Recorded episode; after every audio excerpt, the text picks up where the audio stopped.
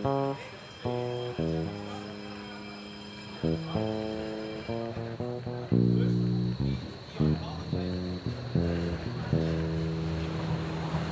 Pankow. Hallo Matthias. Hallo Unbekannte. Ich bin nach wie vor auf meiner Reise durch die hoffentlich zukünftige BVV-Fraktion. Ich wusste nie, dass das so schwierig ist, dieses Wort auszusprechen. Pankow. Versuch's doch mal mit Bezirksverordnetenversammlungsfraktion. Ja, das klingt total viel handlicher am frühen Morgen. Ich ähm, treffe mich heute mit Matthias Zabock, aktuell noch Fraktionsgeschäftsführer, nee, Fraktions, doch Geschäftsführer, ne? Ja, ja. Der aktuellen BVV-Fraktion. Insoweit der zweite in meiner Serie, der sozusagen in der letzten Wahlperiode schon in Amt und Würden war. Wie geht's dir denn heute früh? Es ist ein wundervoller äh, Spätsommermorgen. Äh, die Wahlen stehen vor der Tür und ähm, man kann nicht klagen, dann hört einem sowieso keiner zu. Ja, das stimmt. Und zuhören ist ja Teil dessen, was die Leute hier machen sollen. Ich suche immer noch die denn? Kamera, das stimmt. Also, Die Kamera? Ich kann sich nur um zuhören. Ich wollte jetzt nach einer dramatischen Atem-Luftholpause fragen, wer bist du denn? Aber du hast dann, ja, wer bist du denn? Sind immer so grundle grundlegende Fragen des Lebens, die man sich dann an der Stelle stellt. Was soll man da eigentlich antworten? Das ist fast wie, wie geht's dir? Ja, Aber die Frage hast du auch schon gestellt. könnte- Insofern. Meinen Namen hast du genannt. Genau, Mein Alter ist, äh, ist 46. nicht schlecht. Schon, schon ein weiterer Schock, ja. Ähm, ich ähm, bin in Brandenburg an der Havel im Land Brandenburg, damals Bezirk Potsdam in der DDR, geboren 1970, wie man nachrechnen könnte. Ähm, bin 1990 nach Berlin gegangen und wohne seitdem hier. Erst im Prenzlauer Berg und dann in Weißensee und jetzt an der schönen Grenze zwischen dem schönen Weißensee und dem schönen Heinersdorf. Ähm, studiert habe ich von 1990 an an der Humboldt-Universität Bibliothekswissenschaften, später wurde daraus Informationswissenschaften und äh, neue deutsche Literatur. Das habe ich abgeschlossen, bin danach in die übliche Lehre eines äh, Hochschulabsolventen gefallen und ähm, habe mich dann selbstständig gemacht als Hörspiellektor, nachdem ich ein paar Mal ähm, in Rundfunksendern gejobbt habe. Ja, Entschuldige, jetzt eine Frage. Du, du hattest das schon mal. Hörspiel-Lektor klingt ja eigentlich ein bisschen komisch, ne? Ähm, naja, ich hatte natürlich vor allem mit Papierformen zu tun. Also man muss sich das so vorstellen, äh, alle Materialien, die eingereicht werden, werden ins Lektorat nach draußen gegeben. Da kriegt man ein Formblatt, was man auszufüllen hat, wo einerseits die inhaltliche Beschreibung ist und dann eben ähm, das Urteil. Und beim Urteil steht dann neben auch sozusagen, sollte drin stehen, ob es verwendbar ist, wenn man aus diesem Text ein Hörspiel macht. Das waren Romane, das waren Texte, die wirklich als Hörspiel geschrieben waren. Ähm, und dann gab es natürlich selbstproduzierte Hörspiele, aber äh, vor allem gab es eben äh, diese Unmenge von äh, Romanen und äh, in sieben Jahren kam da irgendwie äh, ziemlich viel zusammen und das im wöchentlichen Takt. Aber war du- das heißt, du hast sozusagen die in Anführungszeichen Drehbücher äh, zu lesen gekriegt und Genau. musstest dann mit darüber befinden, ob sich das lohnt, das zu produzieren. Gründe für Ablehnung liefern. Äh, Das klingt gemein, aber ich, und hast, also du, ich gehe davon aus, du hast dann auch viele Hörspiele ge gehört dementsprechend. Also, richtig, genau. Weil man muss ja dann, meiner Vorstellung nach ist das ja sehr abstrakt eigentlich, so ein geschriebenes Text sich als Produktion Ich habe, vorzustellen. glaube ich, relativ früh äh, mit einem Kassettenrekorder schon selber irgendwie als Kind so eine äh, Sachen auch selber gemacht und habe auch als Spielt er dann Kind. auch nochmal so richtig?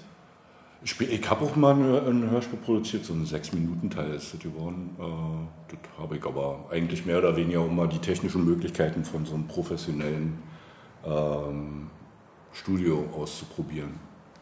Der Text ist publiziert worden, das Hörspiel war eben äh, dann in der Form der Produktion mehr oder weniger ein schönes Experiment. Ich bin ja ein großer, großer Hörspiel-Fan. Ich, äh, mich hat das ja immer interessiert, wie die eigentlich gemacht werden und äh, so bin da aber, ich bin nur mal auf einer Party im Hörst Hörspielstudio des Deutschlandfunks. Durfte ich mal Video machen, aber da, Deutschlandfunk oder Deutschlandradio? Na, das ist ja das gleiche Haus da am, äh, am Rosenthalplatz. Am Innsbrucker Platz. Ja, das ja. ist Deutschlandradio. Da war ich auch öfter. Ja, aber da steht auf dem Dach steht auch der Deutschlandfunk drauf. Ne? Egal. Da steht vielleicht sogar noch Rias drauf, weil ich glaub, Denkmalschutz Laden. Äh, steht, aber. Ich glaube, es ist der gleiche Laden. Egal. Dazu will ich keine Auskunft geben. Ich war beim äh, Stimmt, Westdeutschen, ja ja war, war, beim Westdeutschen Rundfunk. Äh, wir sind ja auch nicht zum Diskutieren hier, genau. äh, sondern nicht mehr zum Lernen. Gut, aber äh, das heißt, äh, der, beim Hörspiellektor habe ich dich unterbrochen. ja, ja, da war, da war ich eben sieben Jahre. Das ähm, war eine außergewöhnlich lange Zeit für einen Hörspiellektor, weil der Westdeutsche Rundfunk die Leute eigentlich immer wieder ähm, neu besetzt, diese äh, externen Stellen. Und äh, bei mir hat es ein bisschen länger gedauert, aber dann wurde irgendwann mal eine Reform der Welle, äh, die mich da angestellt hat. Und dann wurden alle raus äh, geworfen oder beziehungsweise als Selbstständige ähm, nicht mehr weiter irgendwie beauftragt. Und zu dem Zeitpunkt hatte ich mich dann allerdings schon mit der Kommunalpolitik so weit beschäftigt, dass ich ähm, nicht ganz so äh, ins Nichts fiel. Ähm, du hast ja wahrscheinlich auch schon ein Gespräch mit Wolfram Kempe geführt, der damals Geschäftsführer war in der Linksfraktion. Der hat mich dann angestellt und ähm, der war dann im Prinzip auch der, von dem ich dann meinen heutigen, also den späteren Beruf als äh, Geschäftsführer der Linksfraktion übernommen habe.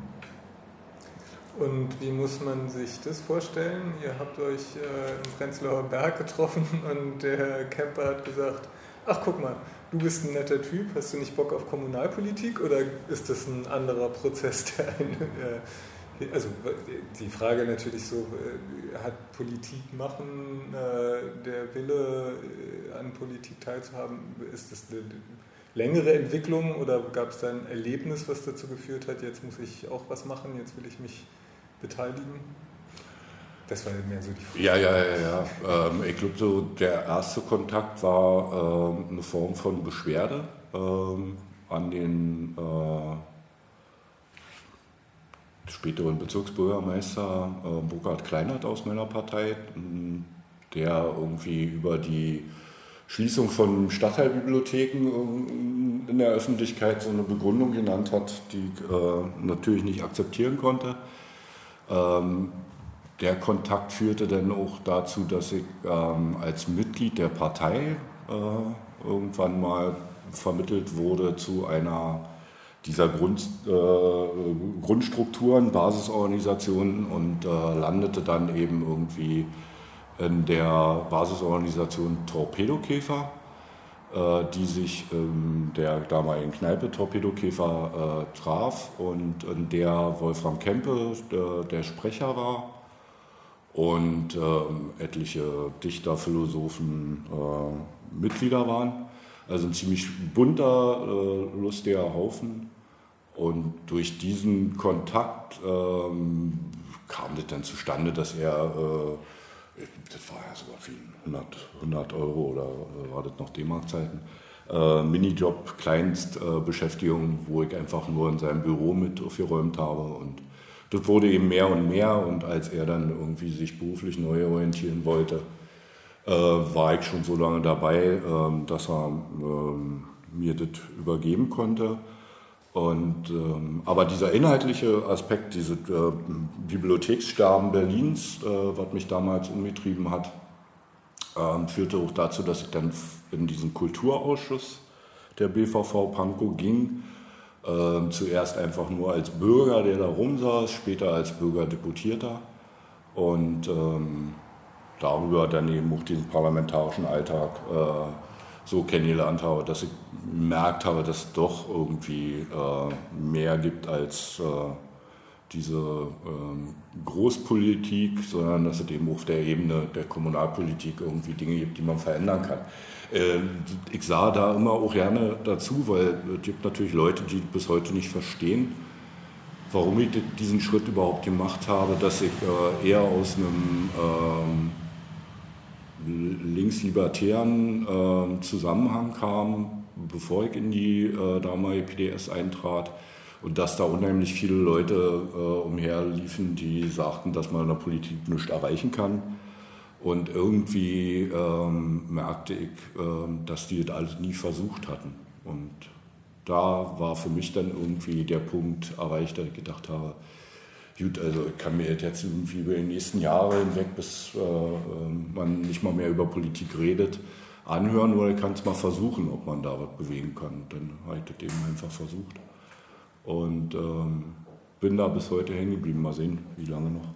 Du meinst gerade, du kamst aus äh, einem linkslibertären Zusammenhang. Insoweit war, wenn Politik, PDS, Linkspartei, war einfach gesetzt oder du meintest, du hast als ich sag mal, unabhängiger Bürger ähm, da im Ausschuss rumgesessen, hat man sich das auch angeguckt, was andere machen? Hat das, also wie kam es zu der Entscheidung, ausgerechnet bei der Linkspartei äh, oder damals PDS? Ähm, was hat das attraktiv gemacht? Also das Merkwürdige ist, dass ich schon 1990 bei der ersten Kommunalwahl, der ersten freien Wahl in der DDR äh, angetreten bin, damals für die Vereinigte Linke. Mhm. Ähm, würde jetzt auch über ähm, meinen ansonsten familiären Background oder so sagen, äh, hätte mir niemals vorstellen können, irgendwie in der SED, äh, SED-Nachfolgepartei Mitglied zu werden. Ähm, aber darüber, also da, da, vergeht ja dann einfach mal auch Zeit. Also zwischen 1989 und äh, 2000 ist ja ziemlich viel passiert und ähm, irgendwann ist es dann auch die Einzelpartei ähm, gewesen, die wirklich ähm, in der Lage war, ähm, mehr zu tun, als sich mit sich selbst zu beschäftigen. Also ich habe ja auch die Vereinigte Linke eine ziemlich lange Zeit, habe es auch mal mit der Ökoli versucht. Ähm, aber äh, die Linke blieb nicht nur übrig als handlungsfähige Partei, sondern sie war ja auch die einzige, die bei diesen äh, völkerrechtswidrigen ähm, Kriegen äh, hm. Deutschlands ähm, eine deutliche Haltung vertreten hat, die mir sehr nahe lag. Und ähm, spätestens da war jede Debatte, ob man äh, irgendwie eher linker Grüner wäre oder irgendwas ähm, erledigt und äh, man war, ich war mehr oder weniger gezwungen, wenn ich Politik machen wollte, dann ähm, blieb einfach inhaltlich nur diese Partei und habe da einfach auch Glück gehabt, weil äh, ich glaube auch die Strukturen im Prenzlauer Berg ähm, und die Mitgliedschaft im Prenzlauer Berg äh, sehr, sehr ungewöhnlich äh, war und sehr, sehr offen war und äh, auch mir politisch äh, sehr viel näher äh, stehen konnte oder ich dem offener begegnen konnte, als das vielleicht ähm, auf dem Lande oder in irgendeinem anderen Bezirk gewesen wäre. Ähm, einfach, da war eine große Schnittmenge oder war Sympathie und äh, Insofern ja, dann gab es irgendwann mal keine Alternative, als das irgendwie mit der PDS zu versuchen. Und ähm, ja. Du hast ja gerade eben in den letzten Sätzen so oft war, war, war gesagt. Hat sich da so viel verändert? Ist das, hat sich die Kultur so dramatisch, also ist es nicht mehr so? Ist die Struktur eine andere im Prenzlauer Berg? Ist es nicht mehr so zugänglich? Ist es äh, eine Weißt du, was ich meine? Also das, das war doch ja, so. Ja, ja, ja, ja. Also wenn ich jetzt zum Beispiel die, diese Basisorganisation nehme, diese Torpedokäfer, ähm, äh, zum einen glaube ich auch mit der Regierungsbeteiligung im Lande Berlin hat sich ziemlich viel verändert. Ähm, es sind sehr viele Leute auf Distanz auch äh, zur PDS, zur Linken ähm, gegangen, die vielleicht sich heute wieder ein bisschen mehr annähern. Aber es gab schon so einen Prozess, wo ähm, auf einmal, also aus dieser BO Torpedokäfer äh, wurde dann irgendwann mal eine äh, Dreimann-Gruppe äh, ähm, und die äh, zehn anderen heute immer noch äh, irgendwie in den entsprechenden Treffpunkten rumsitzen, aber ähm, Man ist eben nicht mehr zusammen in einer Partei. Ähm, da hat sich schon was verändert und ist ja auch diese ganze Struktur der äh, parlamentarischen Demokratie auf eine gewisse Art und Weise so in Verruf gegangen in den letzten äh, Jahren, äh, dass das eigentlich auch sehr natürlich ist, dass sich diese Parteien dann auch verändern. Mhm. Also es gab ja eine unheimlich lange Zeit der Offenheit äh, für Sympathisanten. Ähm, wenn aber die Sympathisanten ähm, irgendwie dann äh, aus der Partei wieder raus oder aus diesen Arbeitszusammenhängen wieder rausgehen, ähm, dann äh, wird das Ganze auch weniger bunt. Und ähm, dann gibt es natürlich irgendwie andere Prozesse, wie diese äh, Vereinigung mit der WASG, diese ganze äh, immer wieder neue äh, Definition von dem, was äh, die Partei bedeutet. Da gibt es auch Reibungsverluste, klar. Mhm. ich denke nur, dass heute, also dass jetzt so irgendwie gerade vor der Wahl, ähm, wieder so ein Moment ist, wo Leute ähm, sich an die Partei wieder annähern. Wie lange das denn hält, wird man sehen, aber es äh, ist eben auch wirklich schwierig geworden, ähm, jungen Menschen äh, irgendwie zu sagen, dass sie sich engagieren können äh, und sollten. Und ähm, das hat eben auch damit zu tun, dass generell so was wie die Partei natürlich nicht so ein attraktiver ähm, Partner zu sein scheint. So, da sucht man sich dann eben irgendwie irgendwas anderes. Äh. Achso, du meinst, dass man so bei dem sachbezogenen Problem, was man hat, da macht man sich dann da halt einen eigenen Verein oder also dass man nicht mehr so diesen allgemeinen Ansatz Genau, weiß ich, vielleicht genau. ideologisch begründet oder äh, überzeugungsmäßig begründet. Mhm. Ja, genau. Also dass es irgendwie äh, auf einer anderen Ebene von Initiativen, äh, was auch immer, äh, Attacke oder was auch immer einem sozusagen so als Inhalt gefällt, dann geht man in so eine vielleicht auch ein bisschen monothematischere mhm. Ähm, Gruppe und äh, guckt sich das da an. Ich hatte gewarnt, dass hier ein Telefon steht und Kinder ja. klingeln kann. Dann äh, will ich dich nicht äh, unterbrechen bei deinen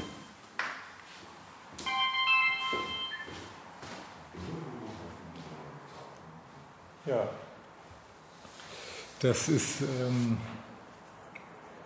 natürlich jetzt ein bisschen ärgerlich für den Hörgenuss, aber ich habe den äh, Matthias äh, ziemlich überfallen mit dem Interviewtermin und deshalb war die Verabredung, er kann ans Telefon gehen, wenn es klingelt, so getroffen worden.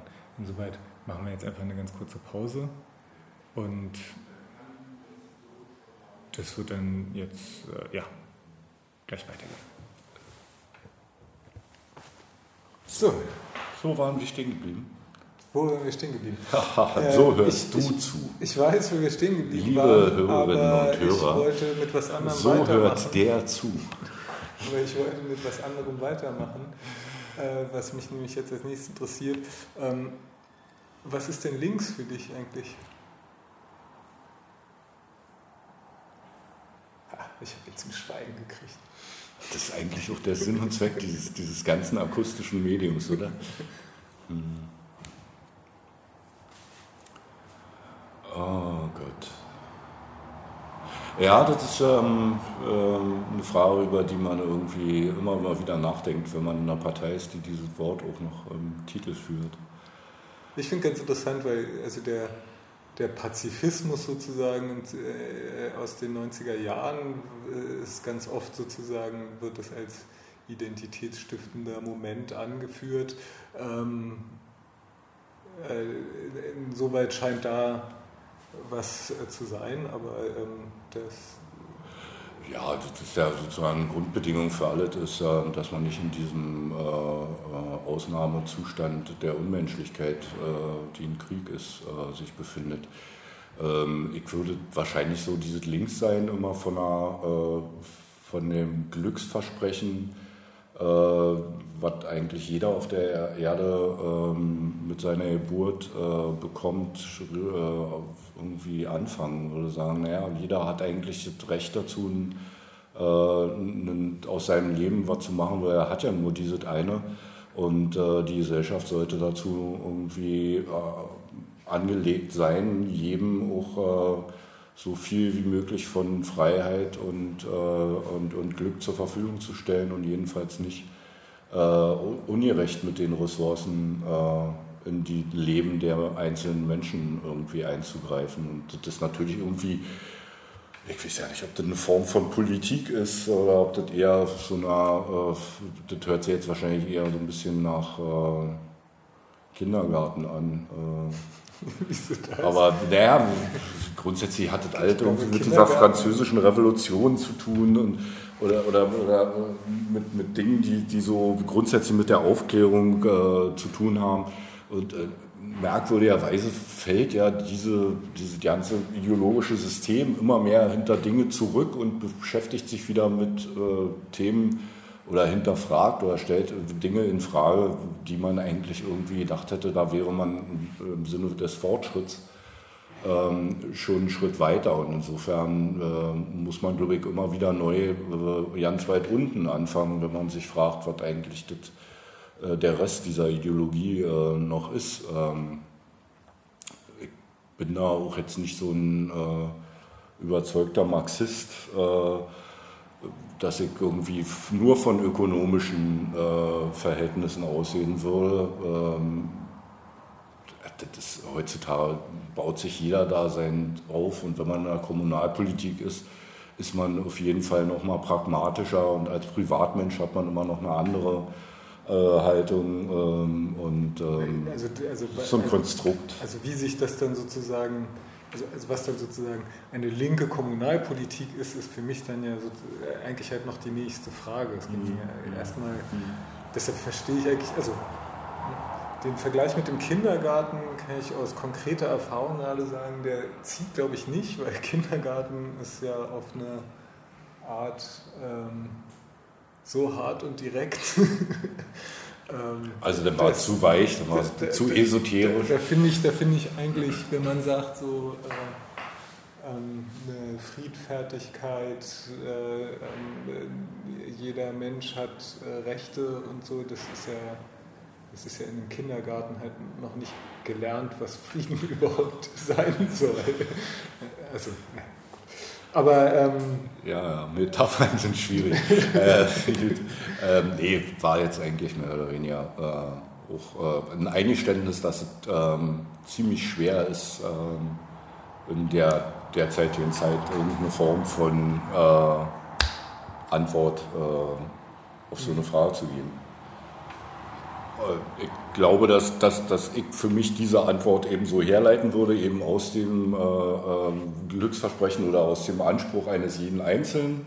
Und dass diese Freiheit, die äh, der Einzelne äh, bekommen sollte, um dem zu folgen, die Bedingung auch für die Freiheit der Gesellschaft ist. Und äh, dass da natürlich eine Form von Unfreiheit vorhanden ist, aus verschiedenen Gründen, ob es irgendwie auf der ökonomischen Ebene ist oder im Verhältnis der äh, Geschlechter oder äh, in, in, irgendwelchen äh, anderen Konstruktionen, von denen ich nicht überzeugt bin, äh, ob das irgendwie äh, rassistische oder äh, was auch immer Gründe gibt, irgendwie Menschen zu, zu trennen, da die alle für mich nicht zählen ist für mich so eine grundsätzliche äh, Haltung, die von dem einen da auszugehen und diesem einen äh, möglichst viel zu geben und äh, ihm vor allem wenig zu nehmen. Und merkwürdigerweise sind wir ja eher in einer Zeit, wo den Menschen genommen wird und nicht äh, in einer Zeit, wo den Menschen so viel gegeben wird. Also immer diese Beispiele, die dann irgendwie in der Welt sind darüber, wie, wie teuer irgendwie äh, eine Ausbildung eines Menschen ist. Ähm, da wird ja auch nicht die Gegenrechnung gemacht, wie viel ähm, an Mehrwert produziert der eigentlich dann mit dieser Ausbildung später, die er ja nicht persönlich kriegt, sondern die er über Steuern oder über den Mehrwert, den seine Arbeitgeber oder äh, wie auch immer äh, behält ähm, wieder einspeist in das System. Und ich glaube irgendwie, dass so wenn es ein Nullsummenspiel wäre, würde die Gesellschaft äh, vor sich hin bröckeln. Äh, es wird jetzt so getan, als wäre immer weniger zur Verfügung und in Wirklichkeit gibt es aber einen großen Umverteilungsprozess äh, und ähm, den muss man natürlich bekämpfen und ähm, der führt eben zu Unfreiheit bei dem Einzelnen. Deswegen äh, kann man mit der Freiheit des Einzelnen kommen und sagen, ich bin deswegen links, weil ich davon ausgehe. Und ähm, kann man in der konkreten kommunalpolitischen Arbeit, hat man da viel Gelegenheit, ähm, nach solchen, also solche Ideale auszuleben, um es mal ähm, ein bisschen, ja, das ist eine blöde Formulierung, aber ähm, weil du meintest eben, dass die Kommunalpolitik ja eigentlich ein bisschen pragmatischer ist als äh, vielleicht Landes- oder Bundespolitik. Ähm, die Probleme sind ja doch deutlich hand, handgreiflich, nee, handgreiflich ist irgendwie. Ja, handgreiflich irgendwie ist aber ein schönes Wort an der Stelle. Also, ähm, ich glaube, ich habe die Frage verstanden. also, äh, also diese großen Ideologien äh, helfen einem vielleicht irgendwie im Alltag natürlich an ihnen auszurichten, was man in der Kommunalpolitik äh, im Alltag macht. Äh, und ohne das geht es auch nicht, glaube ich, weil wenn man eben nur so äh, mit Antworten auf der kommunalpolitischen Ebene unterwegs ist, dann äh, hat man wieder eine Substanz, die bei der Abarbeitung dieser einzelnen Problemstellungen, Herausforderungen ähm, helfen, ähm, irgendwie auch nochmal danach was anderes zu machen äh, oder so. Also das ist irgendwie äh, für mich nicht vorstellbar, ohne einen politischen Hintergrund Kommunalpolitik zu machen. Also mhm. ohne diese okay. zum Beispiel von mir beschriebene äh, Linkssein ähm, wäre das irgendwie alles so ein bisschen blutleer. Ähm, aber wenn jetzt die Ideologie sagt, ähm, dass äh, der Mensch ähm, Bildung kriegen muss, ähm, dass er nach seinen Fähigkeiten, äh, seinen Talenten Förderungen und Möglichkeiten angeboten kriegen sollte, ähm, dann äh, hat man auf der kommunalpolitischen Ebene die Musikschule. Mhm. Und die Musikschule sollte dann eben auch so sein, dass sie relativ vielen Menschen, beziehungsweise eigentlich jedem, äh, offen stehen sollte, aber da kommen dann eben die Hürden drin, ob eben die äh, nicht vorhandene Barrierefreiheit von einer Musikschule als Haus ist, ähm, ob die ähm, nicht ähm, inklusive ähm, Angebotsstruktur ist, die also auch Leute eben einfach dadurch ausschließt, weil wir haben diesen Musikschulunterricht schon immer so gemacht und uns noch nie darum gekümmert, äh, dass Menschen sehr unterschiedlich sind und unterschiedliche Ansprüche haben. Ob es äh, die finanzielle Hürde ist, mhm. das äh, ist dann eben leider auch auf der kommunalpolitischen Ebene nur begrenzt beeinflussbar, wie viel so eine Musikstunde äh, kostet.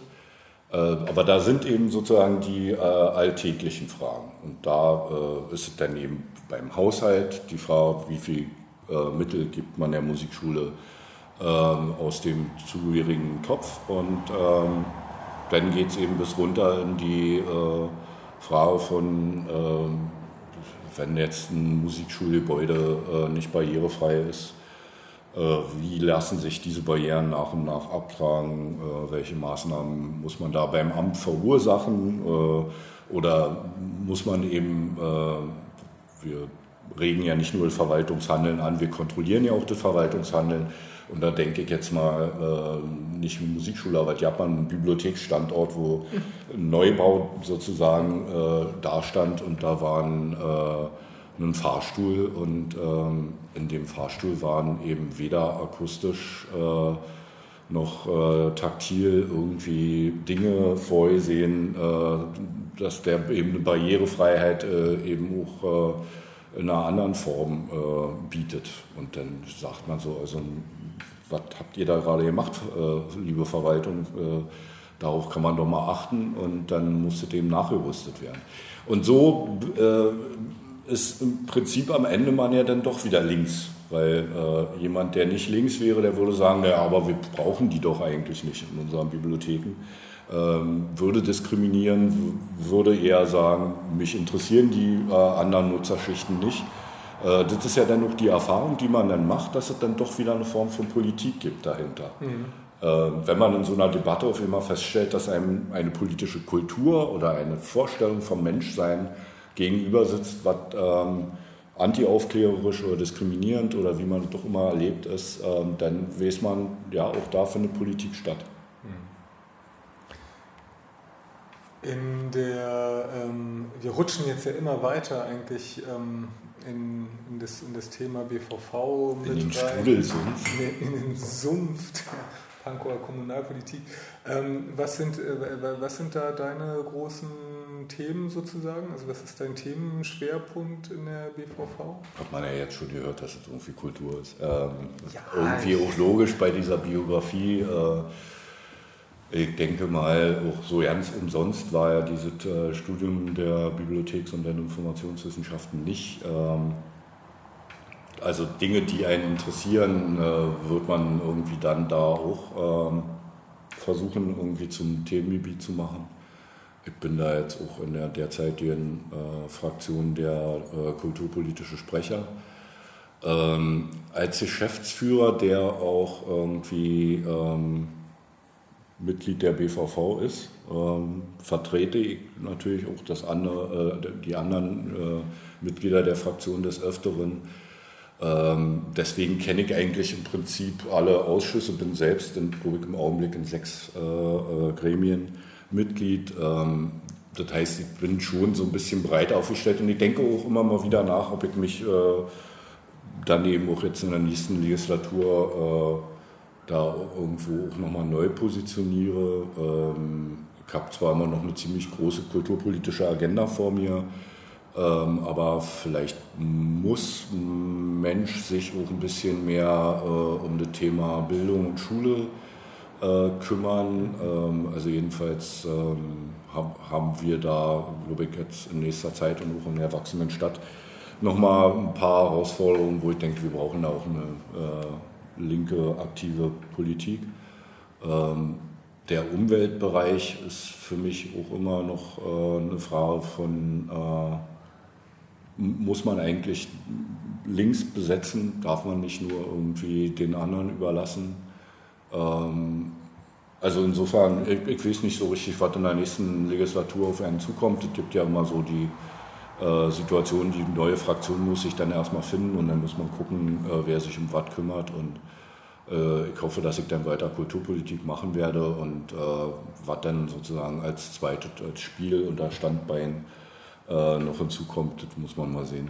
Aber, aber, du bist ja sozusagen auch außerhalb der Fraktion Kulturpolitiker generell. Ne? Du machst ja, glaube ich, noch mehr in der Partei im kulturpolitischen Bereich bin ähm, auf der Landesebene äh, einer von zwei Sprechern äh, der Partei zum Thema Kulturpolitik. Also da gibt es eine Landesarbeitsgemeinschaft und da bin ich einer der zwei Sprecher. Ähm, ja. Wenn, wenn jemand aus kulturpolitischen Entscheidungen, äh, aus Kultur, kulturpolitischem Hintergrund seine Wahlentscheidung treffen will, warum sollte er links wählen? Naja, wenn ich jetzt schon spreche. Ja, ja, ja, ja, das ist völlig richtig Fahr. Aber welche Ebene meinen wir jetzt? Also auf der kommunalpolitischen Ebene habe ich jetzt nee, eigentlich schon, schon, schon hergeleitet, dass es alternativlos ist, natürlich. Ähm, ja, man kann es, Ironie muss man sich jetzt immer ein bisschen mitdenken mhm. beim akustischen Medium. Ähm, ja, auf der Landesebene gibt es schon irgendwie ein paar Alleinstellungsmerkmale der linken Kulturpolitik äh, gegenüber der Agenda, ähm, die bei anderen Parteien äh, vorhanden ist.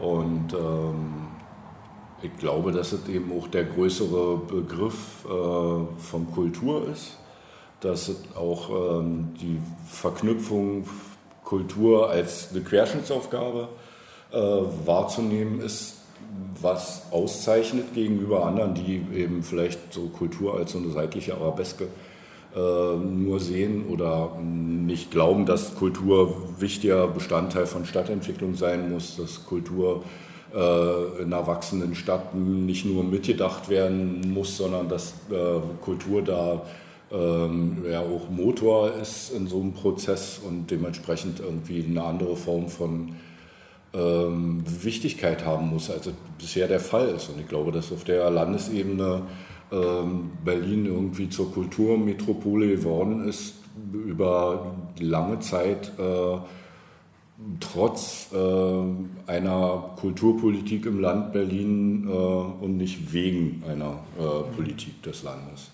Und ähm, das ist unter Wovereit schon äh, schlimm geworden, ähm, weil diese Stadt eben so äh, weltweit attraktiv wurde und ähm, dann so ein Sonnenkönig äh, sich zurückziehen kann und sagen, läuft doch alles und sich eben aus jeder Form von Gestaltung zurückzieht.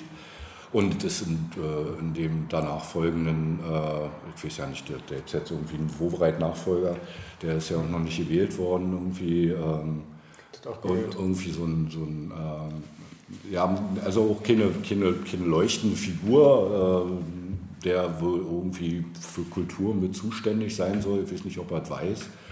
Ähm, und ähm, nach wie vor gibt es keine äh, gesamtstädtische Betrachtung von Prozessen, die einfach äh, von Bedeutung sind für die ganze Stadt. Mhm. Also es gibt sozusagen Dinge, die werden den Kommunen, den Bezirken überlassen und welche negativen äh, Entwicklungen auch immer da sind, äh, der Senat zieht sich zurück und sagt, damit habe ich ja nichts zu tun, das ist die Angelegenheit der Kommunen. Ähm, aber eigentlich müsste der äh, Senator oder müsste eben sozusagen die Regierung der Stadt äh, da einen Rahmen äh, setzen oder ähm, finanzielle ähm, Verhältnisse so gestalten, dass irgendwie äh, das, was der Berliner, die Berlinerin haben will, äh, auch weiterhin existiert. Und äh, das sehe ich nicht so richtig wirklich bei den anderen Parteien, die Bereitschaft, ähm, da sich mit den äh, offenen Fragen wirklich mal auseinanderzusetzen äh, und zu sagen, wir brauchen zum Beispiel ein neues Finanzierungskonzept, wir brauchen Qualitätsstandards, wir brauchen ähm, den Kampf gegen prekäre äh, äh, Beschäftigung im Kulturbereich, Selbstausbeutung äh, ist ja da irgendwie Alltag.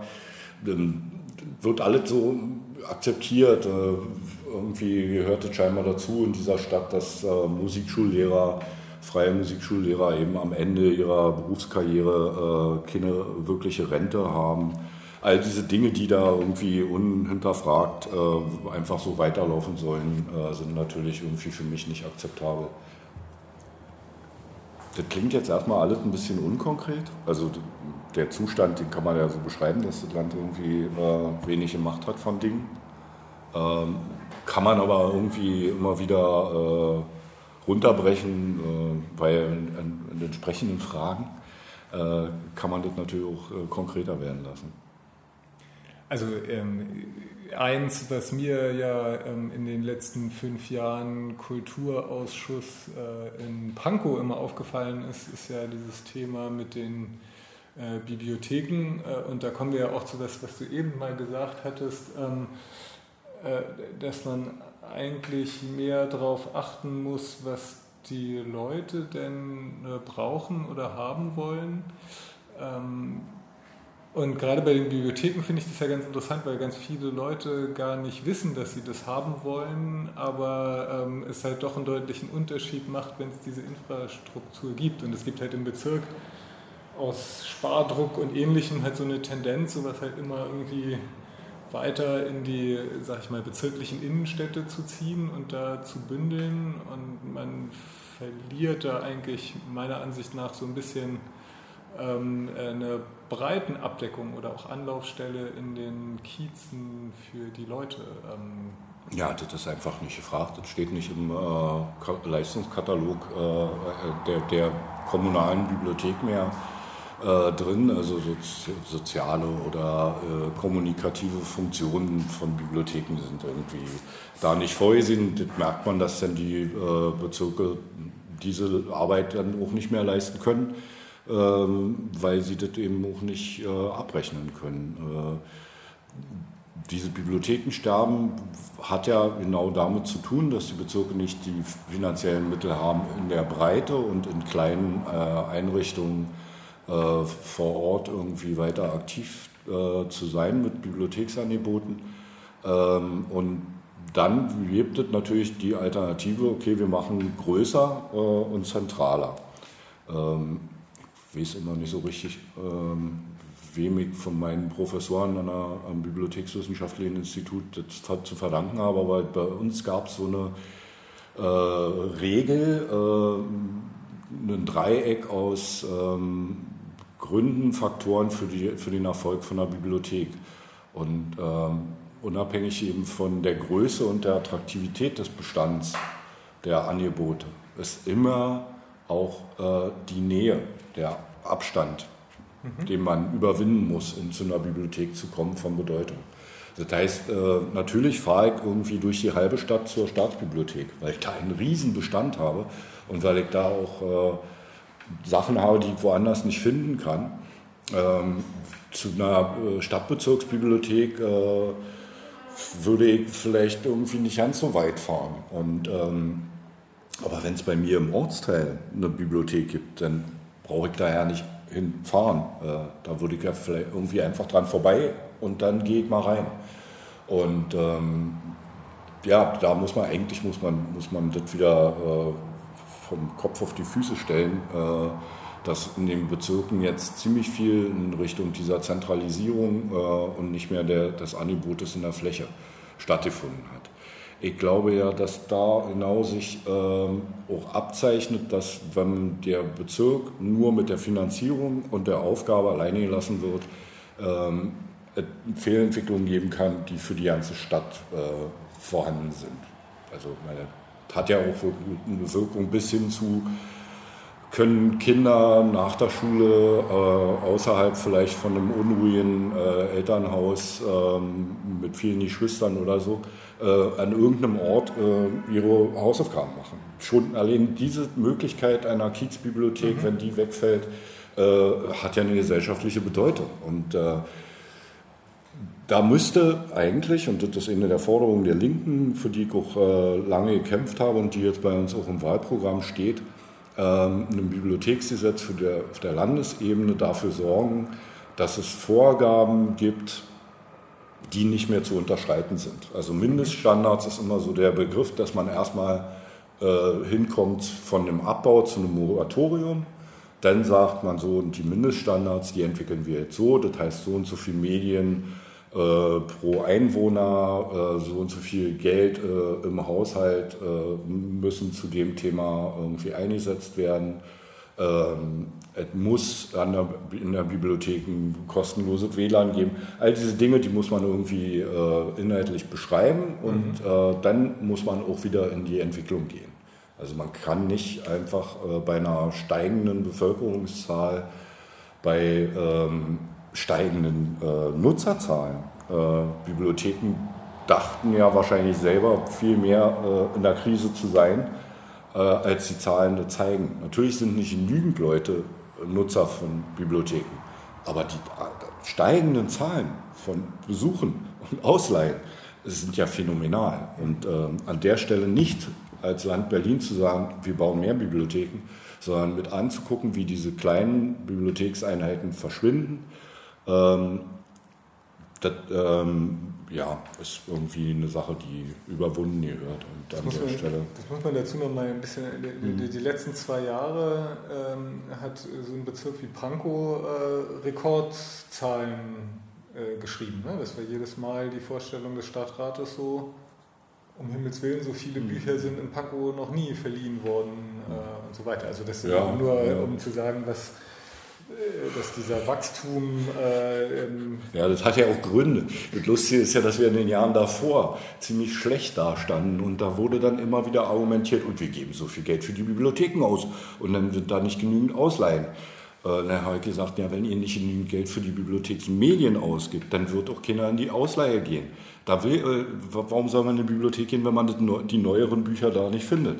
Und genau dieser Zusammenhang, der ist schon in der letzten Wahlperiode war das irgendwie, dem musste man den äh, immer wieder um die Ohren hauen. Ähm, und ich glaube, der Bezirksbürgermeister ähm, AD in Zukunft, äh, unser äh, lieber Matthias äh, Köhne, der hat bis heute nicht verwunden, dass wir mehr Geld in die Bibliotheken gegeben haben. Mhm. Und dass am Ende vielleicht sogar noch rauskommt, dass die Bibliotheken damit sogar mehr äh, Produkte äh, und, und, mehr Leistung äh, generiert haben. das, das, hat er bis heute nicht verwunden. Er ist da stinkend sauer, weil er immer wieder gesagt hat, äh, wieso gibt man was in ein System rein, wo man Verluste mitschreibt. Ja. Aber das ist wahrscheinlich ja auch eine ähm, äh, Frage, die man jetzt erst so langsam lernt. Du hast eben von Entwicklung gesprochen. Das habe ich jetzt erstmal so verstanden, natürlich, dass man auch wieder über neue Standorte vielleicht nachdenken muss oder das Netz wieder breiter aufstellen muss. Aber der Gedanke, weshalb man ja wahrscheinlich davon ausging, man braucht die Bibliotheken alle nicht mehr, ist, weil man dachte, mit dem Internet wir, hat jeder seine Bibliothek zu Hause und muss gar nicht mehr irgendwo hingehen und deshalb wird es über kurz oder lang sterben. Was ist denn da, also Sie, das hat sich ja so erstmal ich würde mal sagen, nicht bewahrheitet oder, oder Bibliotheken sind tatsächlich ja auch Einstiegsstellen für junge Menschen, um mit Netz und äh, Medienkonsum irgendwie in Berührung zu kommen. Aber was würdest du denn für den Bibliotheksstandort sozusagen, wie würdest du denn den auch inhaltlich weiterentwickeln wollen? Also ich würde ja mal erstmal die Fachleute äh, Dachte, die Leute, die da erzählt, arbeiten. Du mal studiert. Ja, ja, ja. Genau deswegen würde ich auch immer erstmal die Leute vor Ort äh, in den Bibliotheken danach fragen. Ähm, und würde denen erstmal ganz genau zuhören, weil ich glaube, das passiert einfach überhaupt nicht. Und die äh, haben sich auch damit abgefunden, dass sie mit ihrem Wissen von dem, was die Nutzer eigentlich bei ihnen nicht mehr nachfragen, sich nicht mehr trauen zu fragen, äh, dass sie damit sehr unglücklich sind. Ich glaube schon, dass es einige Perspektiven für die Bibliothek der Zukunft gibt, die äh, auch in so einer Ebene wie einer kommunalen, wie einer äh, Stadtbezirksbibliothek von Bedeutung sind. Ähm, und die muss man erstmal identifizieren. Das sind eben Dinge, die man sich vorher auch irgendwie schön theoretisch vorstellen kann, ja einfach nicht eingetreten. Also die Frage des gedruckten, auf Papier befindlichen Wortes. Ähm, man dachte ja wirklich, dass diese Bibliotheken im Prinzip irgendwie zu Archiven werden. Dass alles, was neu ist, äh, irgendwann mal nur noch digital sein wird und dass diese alten Bibliotheken verschwinden werden, weil da drinnen wird man eben die alten Bücher, die verstaubten Dinger, die muss man ja irgendwo aufbewahren. Äh, die werden nur da sein. Und äh, dass das nicht so eingetreten ist, hat, glaube ich, auch viele Fachleute überrascht, dass es eben auch äh, eine Ebene von Informationen gibt, die äh, gesucht wird äh, auf der, ähm, in der Vertiefung. Ähm, also Internet ist ja für eine oberflächliche, ähm, vielleicht auch für eine, für eine Schulebene von, äh, von, von Wissen irgendwie ganz nützlich. Also wenn man sozusagen äh, einem Sechstklässler sagt, äh, recherchiere mal zum Thema, ähm, weiß ich nicht, äh, Kaiser Otto, äh, wird der für den Schulunterricht ausreichend Informationen finden, wenn er einfach äh, Wikipedia oder was auch immer äh, sich anguckt. Ähm, wenn aber jemand eine tiefere äh, Information haben will, bis hin zu Fachliteratur, oder wenn er eben einfach auch mal einen unterhaltsamen historischen Roman zu dem Thema haben möchte, dann äh, wird er eben wieder nach der Bibliothek greifen. Ähm, ich weiß nicht so richtig, wo es hingeht und ich finde es doch irgendwie völlig natürlich, dass man nicht weiß, wo es hingeht. Ich glaube bloß, dass es sich bewiesen hat, dass dieser Ort wichtig ist und mhm. dass es eben auch eine Form von Medienort ist nicht ein Ort von Papier ist.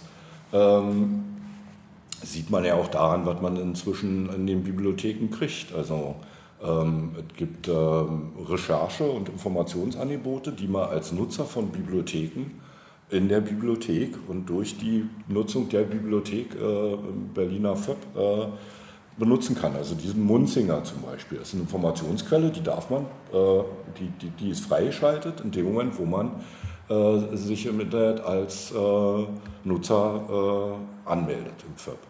Ähm, es gibt ja Computerspiele, DVDs, Musik und wer weiß was, was alles ausgeliehen werden kann. Das heißt, es ist ja schon längst weggegangen von dieser Bibliothek, hat was mit Büchern zu tun. Mhm. Ähm, wie das sich weiterentwickelt, ähm, muss man einfach gucken. Aber ich glaube, der Bedarf daran ähm, ist auch deswegen in der Gesellschaft vorhanden, weil Kultur da sehr niedrigschwellig erreichbar ist. Ähm, man hat zwar eine Jahresgebühr gegen die politischen Kämpfe und man hat auch äh, die Gebühren, wenn man äh, in der Ausleihe Fristen überschreitet, zu bezahlen, aber da, äh, das ist es ja dann schon. Und ähm, die Gesellschaft, die nicht so äh, reich ist, und Berlin ist nicht nur eine reiche Stadt, ähm, wird immer einen Bedarf haben, äh, an Informationen, an äh, Kunst und Kultur ranzukommen, äh, ohne dafür viel Geld auszugeben. Und ähm, da hat die Bibliothek dann in Zukunft wahrscheinlich Rollen und äh, Funktionen, von denen wir ja nicht genau wissen, warum äh, die jetzt ausgerechnet in der Bibliothek abgefordert werden. Aber die Infrastruktur der Bibliothek ist dazu am besten geeignet. Ich sage jetzt mal auch die Frage von Geflüchteten. Ähm, gibt eine riesige Bereitschaft von Menschen, die in Bibliotheken arbeiten, äh, genau an der Stelle Angebote vorzulegen. Mhm. Die werden ja nicht nachgefragt. Also äh, es ist merkwürdigerweise so, dass da äh, ein Potenzial vor sich hin schlummert, ähm, wo ich sagen würde, erstmal raufgucken, äh, sprechen lassen, Bibliothekare äh, sind äh, enorm gesellschaftlich engagiert, machen immer mehr, als sie eigentlich machen müssen. Ähm, und deswegen denen einfach zuhören und äh, die Ideen aufgreifen, würde schon einen Schritt vorwärts bringen. Da sind wir sozusagen schon so ein bisschen ähm, bei einem Blick in die Zukunft. Ähm, äh, mich würde jetzt noch mal interessieren, weil wir auch langsam uns Richtung Ende bewegen müssen. Ähm, die neue Wahlperiode, hast, also wir haben ja vorhin schon, hast ja schon erzählt, dass dich äh, wahrscheinlich schon auch nochmal interessieren würde, dich inhaltlich so ein bisschen zu verbreitern, aber gibt es ähm, auch schon irgendwie konkrete Projekte, die du im Kopf hast, wo du sagst, so mit dem ersten Tag äh, im Fraktionsbüro fange ich an, XY anzuschieben oder ähm, äh, da will ich gerne noch was erreichen, das nehme ich mir vor, also so eine Form von Wahlversprechen oder so? Ich wollte gerade sagen, jetzt gibt es ja unterschiedliche Ebenen, die ja gerade berührt sind. Die eine Ebene war jetzt gerade, was ich soll jetzt in der Öffentlichkeit bekannt geben, was meine nächste politische Initiative ist. Na, Dann klaut mir das doch die Konkurrenz. Die nächste Ebene der Frage war, hast du denn eigentlich überhaupt nichts mehr vor? Und dann kommt am Ende äh, ein Wahlversprechen. Das ist ähm, bösartig, was du gerade ja, Natürlich. Du man, muss, Worte man, muss, ja, muss man doch machen. Muss doch der, der Hörer muss das doch auch machen. Ähm, der ähm, geneigte Hörer, die geneigte Hörerin. Ähm, genau. Die, äh, ach, das gibt eben irgendwie so Sachen, die man schon angestoßen hat. Und äh, viele von denen ähm, hängen trotzdem in der Luft. Ähm, da gibt es dann irgendwie Kultur- und Bildungsentwicklungsplanung die sich Agenda 2020 nennt und wir haben eigentlich schon fast 2020 und da drin sind so viele Baustellen beschrieben, einfach aus der Sicht der Verwaltung heraus schon Baustellen beschrieben, die bis 2030 nicht äh, angegangen mhm. werden. Und ähm, da hat man enorm viel zu tun. Also da gibt es eben eine lange, ganz lange Liste. Jetzt war einem erstmal nur wichtig, in dieser Legislatur dieses Planwerk vorlegen zu lassen, darüber ja nicht mehr weiter reden, sondern das einfach erstmal auf dem Tisch zu haben, äh, war für mich so eine Aufgabe, äh, die musste in der Legislatur abgeschlossen werden. Und jetzt beginnt aufgrund dieser Grundlage äh, natürlich erstmal die Arbeit äh, und da ist es dann auch die Arbeit der Verwaltung, die äh, der Kulturausschuss ja des Öfteren mit erledigt hat weil da einen Stadtrat gibt, der eben von selbst nicht allzu viel unternimmt äh, oder keine Vorstellung von Kultur und Bildung äh, in seinem Stadtbezirk äh, entwickelt hat, wie den Eindruck habe. Da muss man irgendwie jetzt der Verwaltung auch mitteilen, dass dieses Planwerk, was da ähm, auch politische Vorgaben umsetzen musste, nämlich Inklusion, äh, digitale Welten. Äh, es ist ein, ein, ein großartige, großartige äh Erkenntnis äh, des, des, des, Kultur- und Bildungsverwaltungsapparats. Ähm, da sind eben ein paar Schwerpunkte drin beschrieben, wo man so sagt, ja, ihr habt es irgendwie jetzt genannt, ihr habt es nicht verstanden, aber wir erklären euch das denn doch mal. Ähm, das klingt jetzt ein bisschen herablassend ist es auch ein bisschen, bei so manchen Bären, die den, äh, die Verwaltung äh, dann irgendwie einem aufbinden will, äh, hat man dann irgendwie schon längst äh, erlegt. Ähm, und da sind wirklich Dinge drin, die müssen irgendwie mit der Politik erstmal äh, wirklich vorangetrieben werden und äh, der Verwaltungsapparat muss da dann irgendwie erstmal dazu gezwungen werden, zu verstehen, warum Inklusion an Kultureinrichtungen eine wichtige Frage ist. Wobei ich ja gerade im Kulturbereich eigentlich das Gefühl hatte, dass also ich meine, in zwei Bereichen, Volkshochschule und Bibliothek, da gab es jetzt ja irgendwie erst kürzlich sozusagen Neubesetzungen auch in der Verwaltung, wo mhm. irgendwie jedoch für mein Gefühl äh, ganz äh, aufgeweckte Leute ähm, äh, in Amt und Würde gekommen sind. Ähm, ich weiß nicht, es steht, glaube ich, jetzt dann irgendwann im steht nicht im Kunstbereich auch noch irgendwann eine Ja, ja, wir haben gerade so einen so so ein also da Generationswechsel. schon halt so einen Generationswechsel, was mhm. mich ja im Prinzip schon ganz positiv stimmt, dass Klar. man da tatsächlich auch auf offene Ohren trifft. Ja, ja, ja, ja. Also es gibt dann eben Verwaltung und Verwaltung. Äh, gibt Leute, die wollen was, äh, gibt Leute, die äh, sich auch abgefunden haben. Man darf ja nicht nur irgendwie äh, schimpfen ähm, und, und verurteilen, man muss auch irgendwie verstehen, dass ähm, wenn man in diesem Bereich mehr als ein Jahrzehnt oder so ein, im Einsatz ist, äh, dass man dann irgendwann mal auch sagt, okay, ich habe mich so lange darum bemüht, irgendwie Dinge äh, zu gestalten und stelle fest, äh, es gibt keine Gestaltungsspielräume, äh, dann schaltet so eine Verwaltung um auf Verwalten.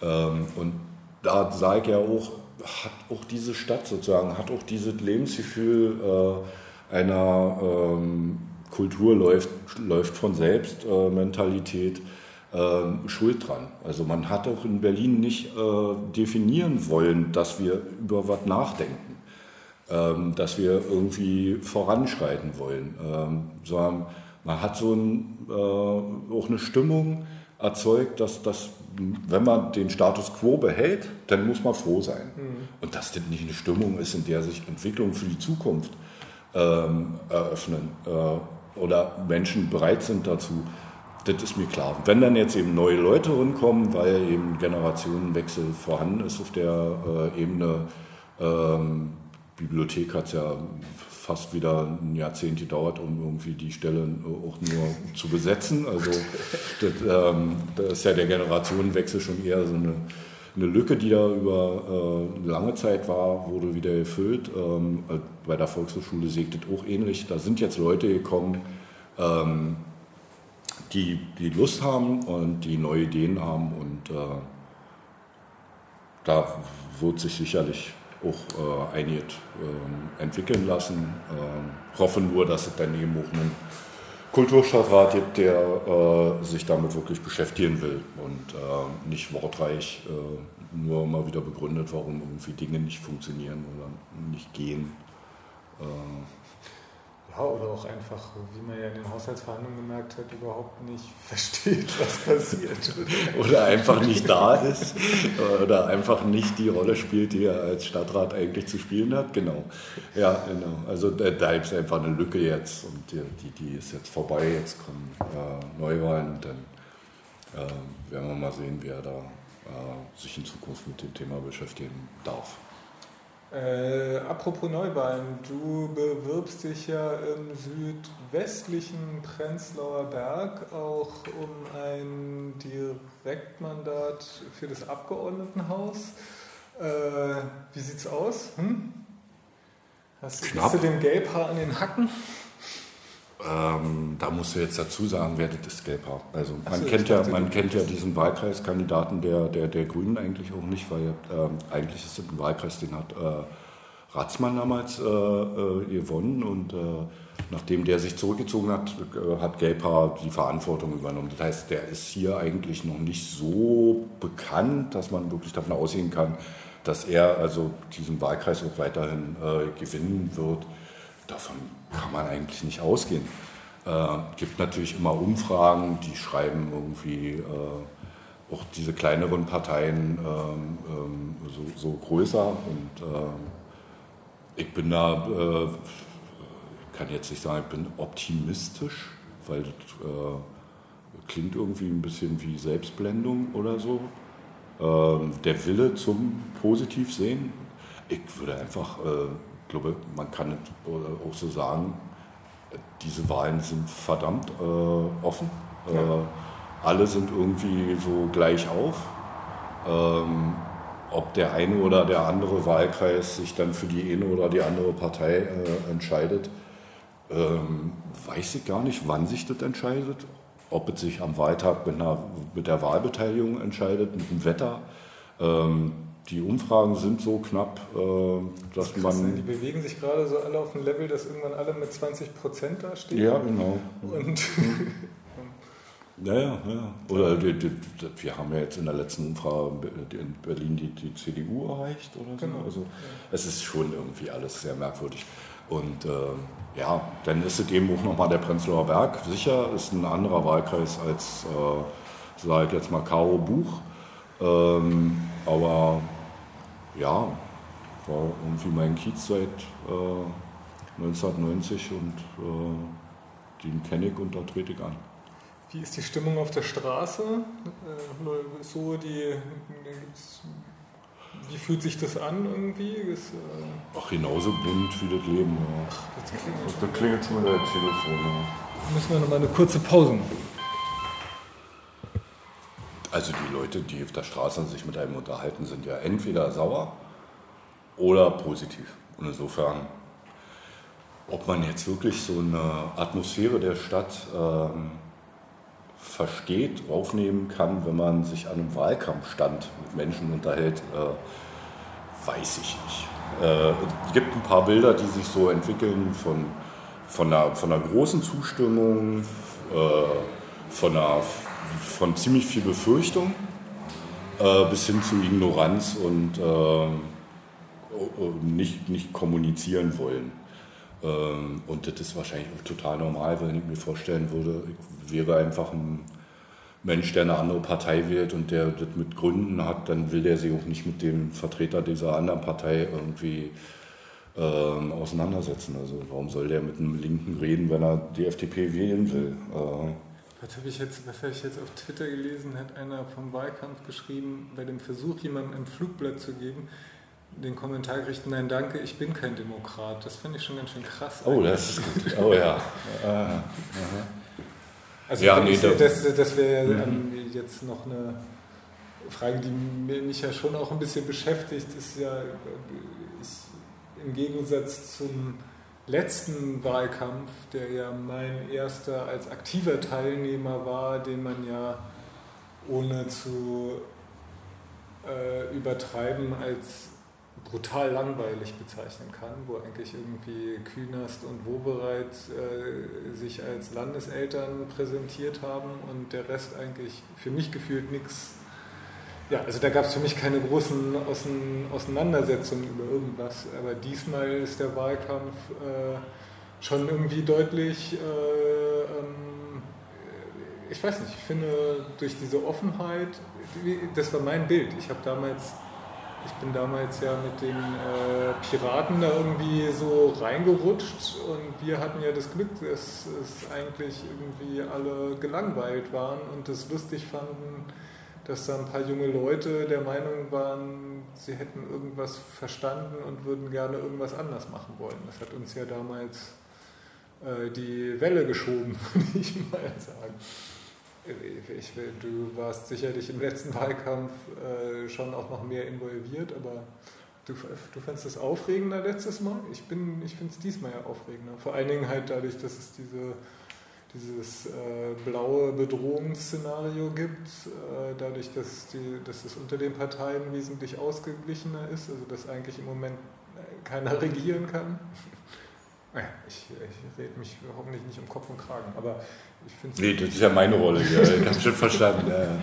Ich finde es diesmal äh, ereignisreicher insgesamt. Also, ähm.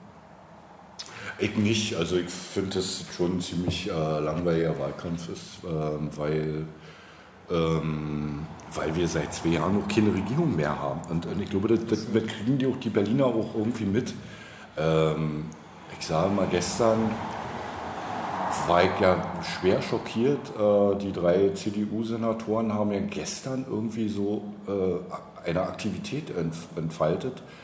Äh, der eine muss den Teaser losschießen und der nächste redet immer von, von, von Bildung für Geflüchtete und also ganz, ganz merkwürdige Gestalten sah man da, die in den letzten Jahren eigentlich nicht durch Aktivitäten aufgefallen waren, sondern durch Versagen oder nichts tun. Und diese. Äh, denn noch mehr Innenminister eigentlich? Diese ganzen. Jetzt war ich kurz davor, wieder so ein äh, böses Wort zu benutzen, soll man ja nicht machen. Äh, dieser äh, Vertreter der derzeitigen äh, Regierungskoalition in Berlin haben sich ja irgendwie vor zwei Jahren so scheinbar in die Augen geguckt und gesagt, wir schaffen jetzt sowieso nicht mehr miteinander, aber wollen wir jetzt wirklich Neuwahlen, wollen wir das irgendwie früher machen? Das wollten sie nicht, das hätte der Stadt aber genützt. Ähm, so haben wir jetzt irgendwie äh, verschenkte Jahre, in denen man was hätte tun müssen. Und ich habe so ein bisschen den Eindruck, jeder weiß, dass diese Regierung auf jeden Fall abgewählt wird. Mhm. Ähm, die beiden äh, Partner sagen ja nicht beide, aber ähm, wissen das, glaube ich, auch, dass das nicht zu einer Neuauflage kommen wird. Und dadurch ist so eine Form von ähm, Beliebigkeit entstanden, sage ich jetzt mal. Welche dieser Koalitionspartner, egal. Ähm, oder wir machen es ganz, ganz anders. Und diese ganz, ganz anders machen äh, mit diesem äh, Blauen da, äh, ist ähm, für mich wirklich nicht positiv oder spannend, sondern für mich eben eher wirklich ähm, absolut demoralisierend, ähm, sich vorzustellen, dass Menschen wirklich irgendwie diesen äh, Leuten auf den, auf den Leim gehen können, ähm, ist eben auch irgendwie ein für mich ganz schlimmes äh, Zeichen. Und das sieht man ja eben auch dann, ob dann eben auf dem, beim Wahlkampf die Leute sind, die, äh, die dann sagen, lass mich mit dem linken Zeug in Ruhe ähm, oder eben Verschwörungstheorien äh, erzählen oder äh, sich als Reichsbürger äh, ähm, bezeichnen. Ja, also wirklich spannend finde ich ist dieser Wahlkampf äh, jetzt gerade nicht, dadurch, dass da irgendwie Leute noch lauter werden, deren Stimme äh, für mich irgendwie ohnehin immer äh, eher eine Qual war. Ja, aus, der, aus der Perspektive ähm, muss ich da vielleicht auch nochmal drüber nachdenken, aber ich äh, fand es, äh, letztes Mal war halt sogar der Ausgang schon vorhersehbar. Äh, ja, man wusste vorher, dass es keine rot-grüne Regierungskoalition in Berlin geben wird und man wusste nur noch, aus welchem Grund die SPD das verhindert. Dann war es die A100 und jetzt haben wir die spannende Situation. Insofern natürlich ist es spannend, dass jetzt wieder die SPD den Grünen sagt, ähm, Koalition mit uns, hm, hier, aber A100.